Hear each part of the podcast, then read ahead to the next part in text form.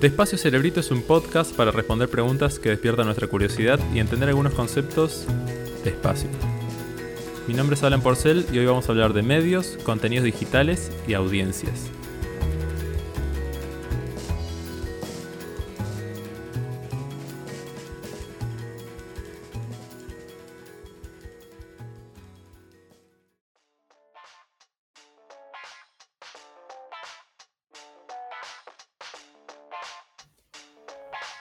Bienvenidos a un nuevo episodio de Despacio Cerebrito. Hoy vamos a charlar sobre medios y contenidos digitales con Hoppy Haynes.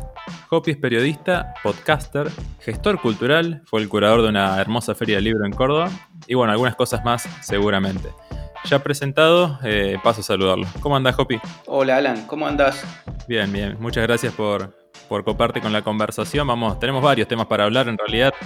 Le cuento a la gente que esto, esto que vamos a hacer ahora es plasmar un poco varias conversaciones que venimos teniendo con Hoppy a partir de conversaciones en el Bondi, por Twitter, en distintos formatos, pero bueno, estaba bueno poder charlarlo en el podcast. Totalmente, algunas conversaciones las vamos a trasladar de la vieja normalidad a la nueva normalidad. A la nueva normalidad que, es esto, un poco hablar de manera remota, pero bueno, poder seguir haciendo cosas y, tratar de acomodarse un poco. También me gustaría, Hopi, que, bueno, le cuento a la gente que Hopi es amigo de la casa de Parque Podcast, ya que tiene dos podcasts, eh, que bueno, te invito a que los presentes, Hopi, para que la gente pueda escucharlos. Bueno, eh, el primero que hice ahí con, ustedes, con Parque, fue Vicio Propio, junto con Javier Matio, un podcast de libros, en el que tomábamos una temática y entre los dos eh, traíamos a colación algunos títulos que, la abordaban de manera más o menos original. Y el otro podcast eh, lo hago con Pipi Jalbur, que es una bartender muy conocida de Argentina, que, en el que contamos la historia de algún cóctel emblemático. Muy recomendables ambos eh, para este momento, precisamente para la cuarentena, para poder beber más rico y para poder leer algunas cosas que, bueno, quizás faltan lecturas a veces, o, bueno, algunas recomendaciones que está bueno tener siempre. Hopi, pasemos, si te parece, ya directamente a, lo que nos atañe en el día, en el, el día de hoy, que queremos charlar un poco sobre medios, contenidos digitales, distribución. Voy a arrancar con una pregunta un poco generalista, pero, pero creo que va a disparar algunas cosas mucho se está hablando sobre los medios antes de la pandemia. Eh, perdón, mucho se está hablando sobre los medios en este momento, cómo enfrentan la pandemia, cómo los contenidos eh, se distribuyen ahora, durante una época en la que la gente está en su casa encerrada. Bueno, ahora se está liberando un poco, pero, pero bueno, principalmente te quería hablar, Hopi, de cómo veías vos a los medios antes de la pandemia, cuáles pensás que eran sus problemas principales, cuáles crees que todavía van a estar post-COVID. Bien. Eh, bueno, eh, comienzo respondiéndote em, un poco eh, cómo veía yo los medios antes de la pandemia. digo, es una pregunta que, exige una respuesta muy amplia, pero te diría que, está, que están en una crisis ya desde hace varios años en relación con sus contenidos y su comunidad, ¿viste? Porque hay algunos medios que tienen muy claro a quienes le, le están hablando y generan un contenido acorde y por ahí los medios más grandes, los medios generalistas, los medios de comunicación masivos, en los últimos 10 años están en ese, en ese momento de encrucijada de em, darle por un lado lo que demanda esa audiencia que es tan grande y por otro lado tener una agenda, eh, eh, una agenda editorial independiente.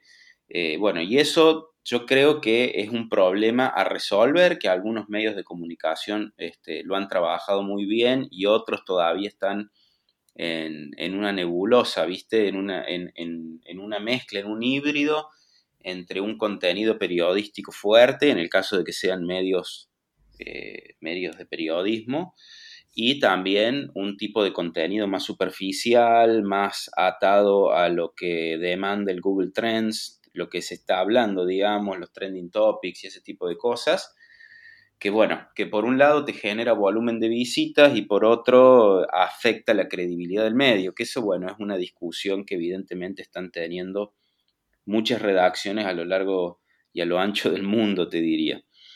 Em, y ya puntualmente, en relación con cómo lo veo en la pandemia, yo creo que em, a partir del confinamiento global, entiendo que los medios vieron una oportunidad muy interesante de, mm, que las personas consuman más tiempo y de forma más profusa sus, productos, pero los agarro con muy poco tiempo de preparación, por un lado, y por otro lado, eh, es difícil de capitalizar eh, en, en, niveles económicos, ¿no? Porque ante una crisis económica tan generalizada, eh, la publicidad, esto ya lo hemos hablado nosotros, la publicidad es lo primero que las empresas relegan, recortan, entonces es difícil generar un, modelo de negocios que funcione.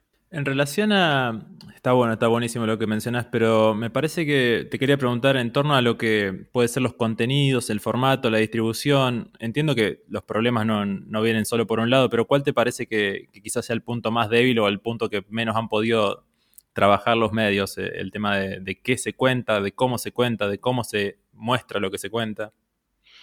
Eh, bueno, si, nos, eh, si hablamos pura y exclusivamente de medios de comunicación periodísticos, digo, hago este, remarco esta distinción, Alan, porque hay sitios que son generadores de contenido, que están muy buenos y hacen un contenido muy interesante, y después están los medios de comunicación que son periodísticos en el sentido de eh, tener agenda propia, de generar sus propias investigaciones periodísticas, que evidentemente es un tipo de contenido que es mucho más caro de producir y más difícil también, porque no tenés que estar tan pendiente de lo que ocurre en Internet, sino en, tu comunidad, digamos, en tu comunidad eh, de la que surge el medio de comunicación. Y yo creo que mm, ha sido, esto no es nuevo, por supuesto, ya lleva muchos años, pero en el caso de los medios de comunicación tradicionales, entendiéndolo como un periódico, un, una radio o un canal de televisión, la transición hacia lo digital en muchos casos ha sido, ha sido lenta y con problemas, problemática. Y no han sido muchos los medios que supieron adaptar bien su oferta informativa eh, de una forma tan eficaz como lo eran a través del formato tradicional. Esto lo vemos con, no sé, con diarios, por ejemplo, que son excelentes en producto de papel, pero que en la web lo único que ofrecen o lo único que ofrecieron durante años eran el contenido en formato de papel plasmado en un sitio web, eh, las radios, por ejemplo, con los fragmentos de con los fragmentos de audio. Entonces yo creo que ha sido una transformación, al menos en nuestro país, que fue lenta, ¿viste? Y no del todo exitosa en algunos casos. Bien, bien, se entiende claro. Esto en relación, lo he charlado hasta ahora, en relación a los medios de comunicación más grandes. ¿Cómo ves, eh, Hopi, a los, a los medios o a los proyectos de contenidos eh, más nuevos que apuntan a unas comunidades más chicas? Por ejemplo, se habla mucho de esta idea de que no te hace falta más que 100 o bueno, 1000, dependiendo el volumen de ingresos, pero no te hace falta más de 100 o 1000 eh, personas que te escuchen, que te lean, que aporten a lo tuyo para poder subsistir Obviamente estamos hablando de medios mucho más chicos, pero ¿cómo ves ese tipo de proyectos? Bien puede ser eh, el, de Pipi y Alur, ya que, ya que la mencionaste con Chicas Barra o Valentín Muro con su proyecto de cómo funcionan las cosas. ¿Cómo ves ese tipo de iniciativas? Eh, a mí me parecen interesantísimas eh, estos medios em, autosustentables y, producidos por una única persona, bueno, como, como son los newsletters que eventualmente después pueden tener eh, otra clase de contenido que puede ser desde un video o inclusive un evento, ¿no? Cuando, cuando llegue el momento de que podamos volver a los eventos presenciales, también puede ser una manera, no sé, organizar una charla o, un encuentro social, eso también es una manera de generar contenido. Por un lado, creo que es un espíritu muy de la época porque las herramientas de Internet te lo permiten, pero también eso de apuntar al nicho, apuntar a una comunidad específica, yo creo que existe ya desde hace varias décadas. O sea, es, eh, no sé, está bueno pensar cómo funcionaban hace 30 años los fanzines o las radios piratas. Eh, de hecho, en muchos casos, eh, periodistas de cultura, sus primeras aventuras, sea en la escritura o sea en la radio, han sido estos formatos que eran mucho más difíciles de, llevar a los números como hoy te lo permite una herramienta de medición de audiencia que puede ser, no sé, este, Google Trends o Chartbit, no sé, por, ponerte un ejemplo. Eh, en ese momento era puro entusiasmo, ¿viste? Y, hay algo que a mí me interesa y que lo discuto todo el tiempo, que es eh, esta idea de ¿qué le, ¿qué le estás dando a tu comunidad? Lo que esa comunidad te reclama, inclusive cuando es pequeña, o lo que vos le provees y, esa comunidad lo recibe porque confía en vos. Este, porque, por ejemplo, no sé, vuelvo al, ejemplo de los fanzines. Eh, si vos querías escribir cosas que fueran, no sé si escandalosas, pero sí que iban a contramano de los medios hegemónicos, lo hacías por tu propio ímpetu. Y hoy yo noto que hay mucho contenido que está bueno en, Internet, que está bueno, pero que se nota que fue generado pura y exclusivamente por demanda de tu audiencia. Y eso te limita hasta cierto punto. Quiero decir, esto se puede discutir un rato largo, pero si vos te das cuenta, por ejemplo, vos sos un youtuber y mm, haces cuatro o cinco tipos de videos con cinco tipos de contenido distintos, pero te das cuenta de que lo que mejor funciona es uno de esos formatos, es una de esas posibilidades, y vos para empezar a capitalizarlo a nivel visitas, quizás te orientas pura y exclusivamente a ese que funciona, ¿Y quién te dice que los otros cuatro no estaban muy bien, solo que les había que darle un mayor tiempo de maduración? Entonces, bueno, está bueno la, experimentación. Digo, reivindico eso en, la generación de contenidos. Mi siguiente pregunta era cuánta bola hay que darle a las audiencias, pero bueno, un poco lo contaste ahí, Hopi. Este, es, importante esto, más teniendo en cuenta, bueno, eh, no me gusta hablar hechos puntuales eh, en un podcast, pero lo que pasó hace poco y también charlamos era, bueno, el New York Times publicando una columna de opinión eh, que no era muy eh, cercana a lo que puede pensar su público, su audiencia y su staff mismo. Este, bueno, y después volviendo para atrás, ¿cómo ves ese tipo de, de reacciones de los medios de comunicación grandes que de repente están un poco dominados por sus audiencias, pero también tienen esta esta, no sé, esta característica del periodismo, de, o al menos el periodismo más tradicional, de, presentar todas las opiniones. Hasta, bueno, es, más complejo en este caso porque era una opinión un poco eh, extrema, me parece, ¿no? Sí, sí, eso iba a remarcar eh, que ante una, ante una columna de opinión, eh, como bien dijiste vos, tan extrema, tan eh, no sé, anacrónica. Perdón, pero ya está, hablemos del caso. Fue el New York Times publicando una, columna del senador, de un senador republicano que invitaba a que, a que, bueno, a, que el Estado saque el ejército para controlar las manifestaciones. Eh, bueno, es, es muy extremo eso, digamos, sí. Sí, y además en un contexto de brutalidad policial, ¿no? De racismo, brutalidad policial, eh, eh, digo, más allá de que nosotros podamos no estar de acuerdo con la opinión de este republicano, también fue una afrenta, ¿no? Una provocación eh, publicar algo así. Y en, bueno, en el caso puntual de New York Times, me parece que fue lógica la reacción de su staff de periodistas repudiándolo repudiando esa publicación que como consecuencia derivó en que fuera echado el, editor de opinión. Ahora bien, eh, como bien decías vos, Alan, esto también invita a una reflexión no tan anclada hacia esta clase de barbaridades, sino a preguntarnos en general hacia quién, digamos, si son las audiencias las que nos determinan los contenidos. Eh, yo creo que a esta altura de, la historia em, y por cómo ha avanzado el periodismo en Internet, ya es imposible no atender a las demandas de la audiencia. Eso creo que ya todos estamos un poco de acuerdo en eso, no podés ir en contra de la audiencia. Pero por otro lado, tampoco te podés dejar dominar, necesitas como cierta autonomía. Em, a, principios, creo que fue en febrero, eh, Martín Caparrós publicó un artículo en el New York Times que se llamaba, creo que se titulaba Contra el lector, que instaba a escribir en contra de lo que te demandaba la audiencia porque, porque él había hecho un rastreo que en los periódicos más populares de Latinoamérica, las noticias más leídas eran todas frívolas o escandalosas relacionadas con hechos policiales. Y entiendo su postura, creo que eh, periodísticamente es una mirada romántica y aceptable, pero solo si sos Martín Caparrós y ya tenés una carrera. Eh, hoy para alguien que recién empieza en el periodismo es medio suicida plantearle que escribe en contra de la audiencia porque evidentemente debe atenderla. Em, se debería intentar hacer un sano equilibrio, ¿no? Entre lo que te pide la audiencia y lo que vos le podés generar. A ver, la, respuesta más cómoda, pero también es más difícil de lograr, es proveerle a la audiencia aquello que no sabía que quería.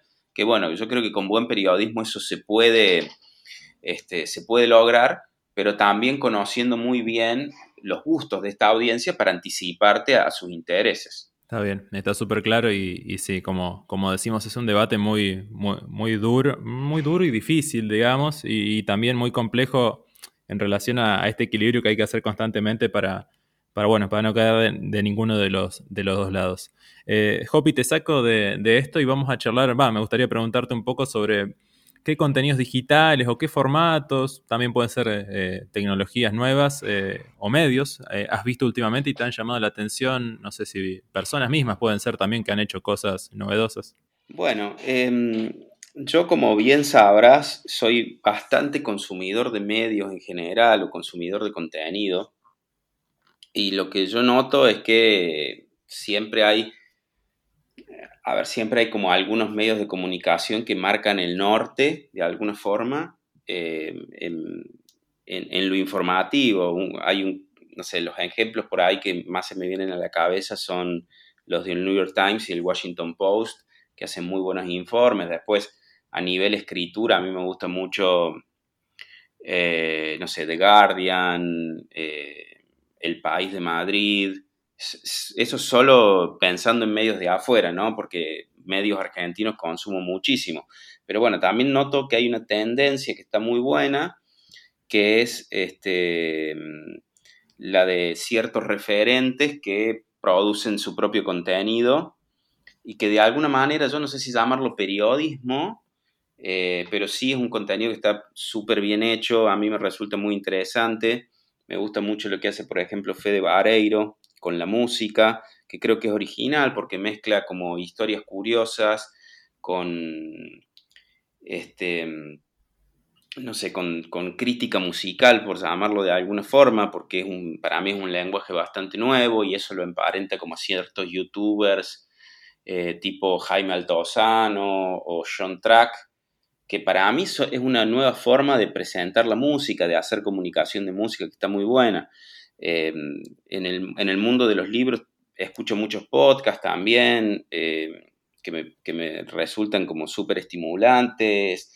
Eh, no sé, yo siento que en los últimos cinco años por lo menos eh, ya no queda, digamos, si tenés ganas de comunicar estas cosas, ya no estás limitado a trabajar en un medio de comunicación, sino que lo podés generar eh, por tus propios medios y creo que queda muy en claro que el contenido es el rey, viste, en Internet, porque ya eh, por ahí los medios más tradicionales eh, tenías que pasar como cierto filtro, quizás tenías que hablar muy bien, tenías que dar muy bien en cámara, ese tipo de cosas, y me parece que algo interesante de los podcasters o los youtubers es que se autoeditan ellos, se encuentran nuevos lenguajes y, lo que los vuelve buenos es justamente la originalidad, el contenido, qué es eso. Em, eh, Damian Cook, que es uno de los youtubers de los que más está hablando en este momento, el de historias innecesarias, yo creo que hace una muy buena, a ver, son historias que están muy bien contadas, que quizás son historias que ya se conocen, pero él es un muy buen curador de esas historias, digamos. Encuentra una forma muy novedosa para contarlos. Eh, me encanta lo que hace Puppy Plummer con la historia, que utiliza memes. Eh, nada, Philo News también tiene, tiene formas muy originales de contar, eh, de digamos, de dar contenidos periodísticos, pero a través de una mirada más moderna. hay cosas súper interesantes dando vuelta. Viniendo un poco más a, a, lo que puede ser Córdoba, me, ponía a pensar mientras hablabas eh, en relación quizás a medios, no te digo como con la estructura de los medios tradicionales eh, de, años atrás, sino a medios incipientes que, que hayan aparecido en los últimos años o, en la actualidad. Yo tengo la opinión, de o sea, de que falta, faltan medios en Córdoba que, puedan presentar otras voces, otra, otro tipo de desarrollos. Vos trabajaste hace muy poco tiempo en La Voz del Interior, pero ¿qué, qué opinás de, de lo que puede ser la escena mediática de Córdoba en cuanto a generadores de contenido y gente que pueda armar una comunidad, no sé, eh, el caso más, más, más, conocido quizás el de Futurock en Buenos Aires, ¿crees que hay lugar para algo así en Córdoba o, cómo ves ese tipo de, dinámica que hay entre los medios acá locales? Y mira, o sea, yo estoy, estoy bastante convencido de que se puede hacer un proyecto como Rock o como Escucho Congo em, en Córdoba porque el talento está, yo conozco gente que es muy talentosa. La cuestión es, me parece que el gran desafío en Córdoba es el modelo de negocios, el hacerlo rentable, porque debemos partir de una base de armar estructuras pequeñas eh, pero bueno, Córdoba demuestra, su historia demuestra en relación con el consumo de medios, que lo que más funciona eh, son proyectos masivos, ¿viste? Eh, tanto en radio como en gráfica o en televisión, los, es difícil pensar, y con esto no quiero entrar en polémicas, ¿no? Porque no me interesa, sino simplemente me remito a los hechos. Digo, es difícil pensar Em, a ver, ¿cómo lo puedo decir? Eh, que periodistas, periodistas o comunicadores sean muy populares haciendo un contenido que por ahí es eh, muy desafiante o, no sé, o, tiene un, tipo de periodismo de investigación que es interesante, ¿viste? Por ahí los comunicadores más populares apelan a, a, a otro tipo de temáticas que quizás son más livianas, que no lo digo como crítica, sino simplemente es algo que se da y son muy buenos en eso. Em, y, los que hacen periodismo de investigación por ahí quedan relegados a una comunidad más pequeña. Entonces, ya volviendo a tu, a tu pregunta, yo creo que sí se puede hacer, los recursos están y creo que pueden tener resultados buenísimos, pero es difícil pensar en un proyecto a largo plazo con mucha ambición, al menos desde el modelo de negocio. Claro, pero, pero es verdad, bueno, es, clave pensar de cómo se va a monetizar ese medio y cómo va a subsistir en el tiempo, pero es, bastante llamativo, o al menos a mí me resulta llamativo el tema de que tenemos una escena cultural tan vibrante en Córdoba que pasan cosas, digamos, que, hay movimiento en las, convocatorias en vivo, pero no hay un medio que haya podido dar, eh, aprovechar eso, digamos, y poder eh, crecer a partir de esas comunidades que están, digamos, capaz que desperdigadas pero, está la gente, digamos, que quizás podría eh, buscar otro tipo de contenidos. En fin, es, una charla como la que solemos tener, Hopi, cada vez que, podemos conversar. Sí, y además hay algo que...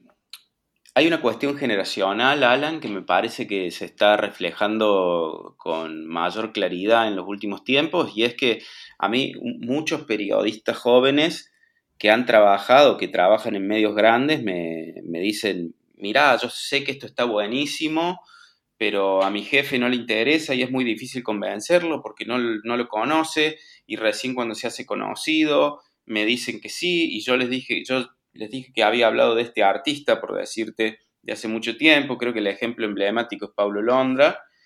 Em, y en ese sentido entiendo a esos pibes porque tienen que trabajar para ganar un sueldo y debe ser muy frustrante que un jefe eh, no les permita mostrar lo que ellos entienden que es valioso en su comunidad.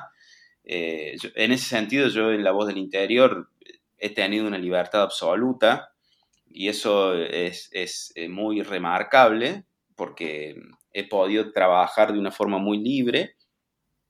Pero bueno, entiendo también que si trabajas en otro tipo de medio masivo, eh, debe ser difícil, ¿viste? Debe, no debe ser fácil convencer a tu jefe y mm, eso ya habla de que necesitas editores o jefes de noticias que tengan una amplitud, eh, que, a ver, que sepan abrir los ojos, que sepan qué es lo que funciona, escuchar a, la gente más joven, escuchar a sus hijos, porque muchas veces también te dicen, ah, sí, entrevista tal porque mi hijo está hablando de él.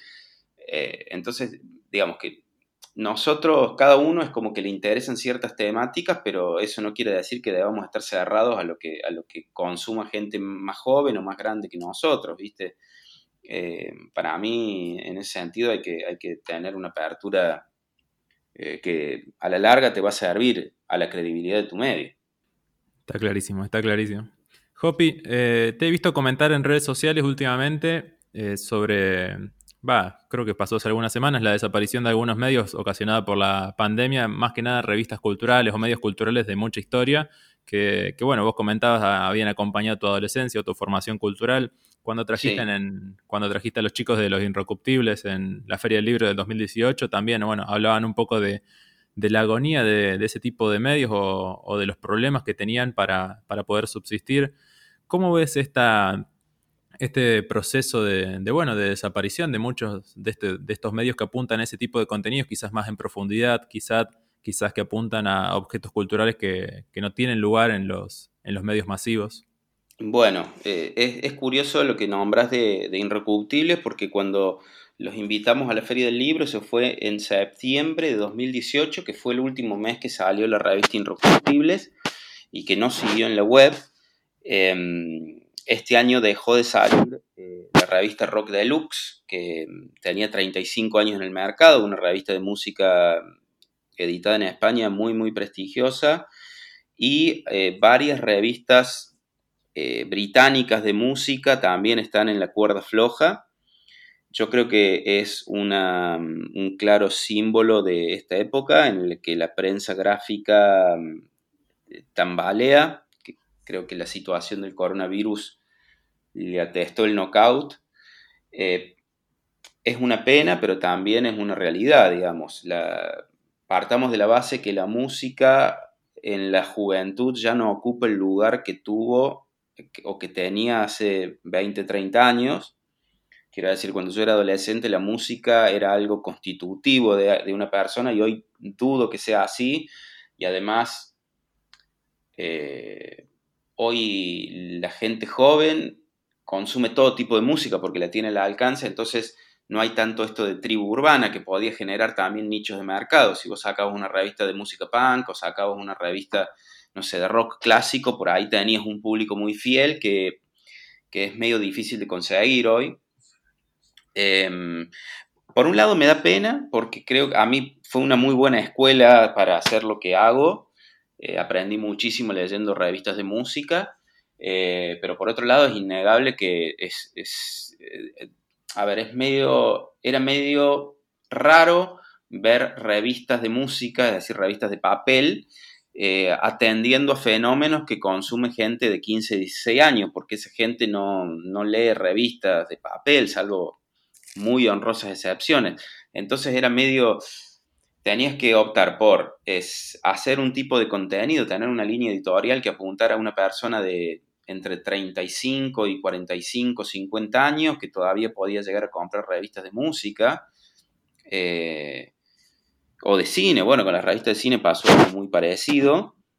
Eh, o o tener este tipo de, reacciones, de, atender, no sé, fenómenos como el reggaetón o, el trap latino, que en el caso de Rock Deluxe, me parece, a ver, se armó un debate interesantísimo, porque Rock Deluxe fue históricamente una revista muy apuntada al rock, al indie, eh, a cierto tipo de música electrónica, y en los últimos años ya eh, había, entre comillas, traicionado a sus lectores clásicos porque atendía otro tipo de fenómenos, porque bueno, eh, por el ecosistema de la música, porque pautaban eh, festivales de música que incluían esta, esta clase de artistas. Nada, fomentó un debate que a mí me parece que está muy bueno para tener.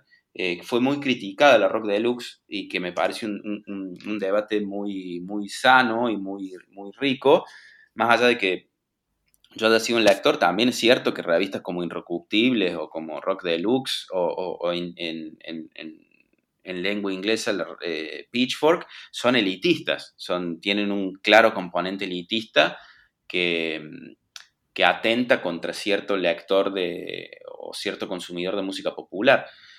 Pero bueno, eh, eso también hace un medio, ¿no? Esa idea de diferenciarte y, pelearte con, con, aquella otra publicación que por ahí atiende fenómenos mucho más masivos. No sé, a mí esas cosas yo las, las disfruto al menos. Claro, no, no, y tiene, me parece que tiene mucha vinculación con lo que mencionamos al principio un poco del periodismo guiado por Google Trends. Este, y más allá de lo que es el papel, Hopi, ¿te parece que hay lugar para este tipo de contenidos en Internet? Eh, me, refiero a contenidos más en profundidad, analizando, no sé, discos, eh, yendo un poco no a lo que las audiencias piden, sino a lo que proponen eh, estos medios desde el lado cultural, obviamente, digamos. ¿Crees que hay lugar en Internet, hay forma de monetizarlo, hay audiencias que buscan eso?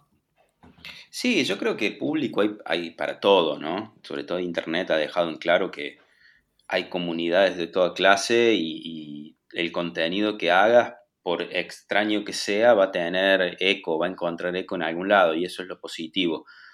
Eh, ahora bien, lo que creo que está en vías de extinción son este, las grandes estructuras de los medios, porque si vos sos un crítico, no sé, volvemos al caso de Jaime Altozano, o, mm, bueno, este canal eh, de Anthony Fantano, que es The Needle Drop, que hace una crítica musical como muy profunda y son muy populares. Y yo estoy seguro que eh, eso les genera un ingreso interesante.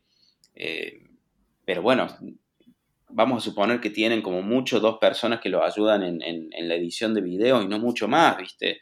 Son estructuras muy chicas. Entonces, eh, pensar en un medio de comunicación con 100, 150 personas y que, te, que sea rentable eh, es difícil, es una pena por un lado, porque mm, trabajar en redacciones te, retroalimenta mucho, es muy sano discutir con tus colegas sobre un mismo tema y buscarle otros enfoques. Por ahí, digamos, esta idea de, una cosa más este, individualista creo que atenta contra la calidad, pero la realidad es que tampoco hay que ser nostálgico. Eh, si vos sos em, empresario de medios, no te van a dar los números. Eh, de hecho, ahora que, que, lo charlamos, Alan, no sé si leíste el problema de Condé Nast, que es esta, este grupo editorial, es un grupo editorial que concentra muchas de las publicaciones más prestigiosas del mundo. Eh, eh, tienen a, bueno, a Pitchfork, a The New Yorker, tienen a Vanity Fair, eh, tienen como varias revistas muy, muy destacadas. Ya venía mal, digamos, en nivel números venía muy mal. echaron varias personas, Ahora con lo del coronavirus se le complicó más y encima em, están recibiendo eh, acusaciones de, ser, de, tener directivos racistas porque no le han dado lugar a personas negras en, puestos jerárquicos. Eh, entonces, bueno, si voy a decir, si a estos grupos editoriales tan grandes y tan prestigiosos están atravesando estas turbulencias, porque no es solamente a nivel números, también estos cambios sociales, ¿viste? Eh, no tener mujeres en, las juntas directivas, eh, si no lo supieron manejar, bueno, son estructuras que se caen como castillos de naipes a fin de cuentas, porque son muy caras de mantener. Hay que ver cómo, cómo se reinventan, ¿no? Está bien, está clarísimo, Hopi. Este, bueno, tenemos un montón de cosas ahí para, para que la gente pueda comentarnos también cuando escuchen el podcast y bueno, les invitamos a, que nos eh, amplíen un poco la conversación y, bueno, obviamente podríamos ampliarlo un montón de tiempo más, pero, pero vamos a dejarlo por acá, Hopi, si te parece. Y, bueno, eh, siempre es un placer, así que muchas gracias por, por participar en este capítulo. No, por favor, Alan. Eh, te agradezco a vos, vos sabés que estos temas me interesan muchísimo, por ahí me excedo, me voy, me voy un poco por las ramas, pero me conoces, viste, yo también soy medio mediaholic, me gusta consumir mucho en periodismo, así que para mí es un placer enorme charlar de estas cosas. Seguramente la repetiremos en el futuro. Muchas gracias, Gopi. Abrazo grande.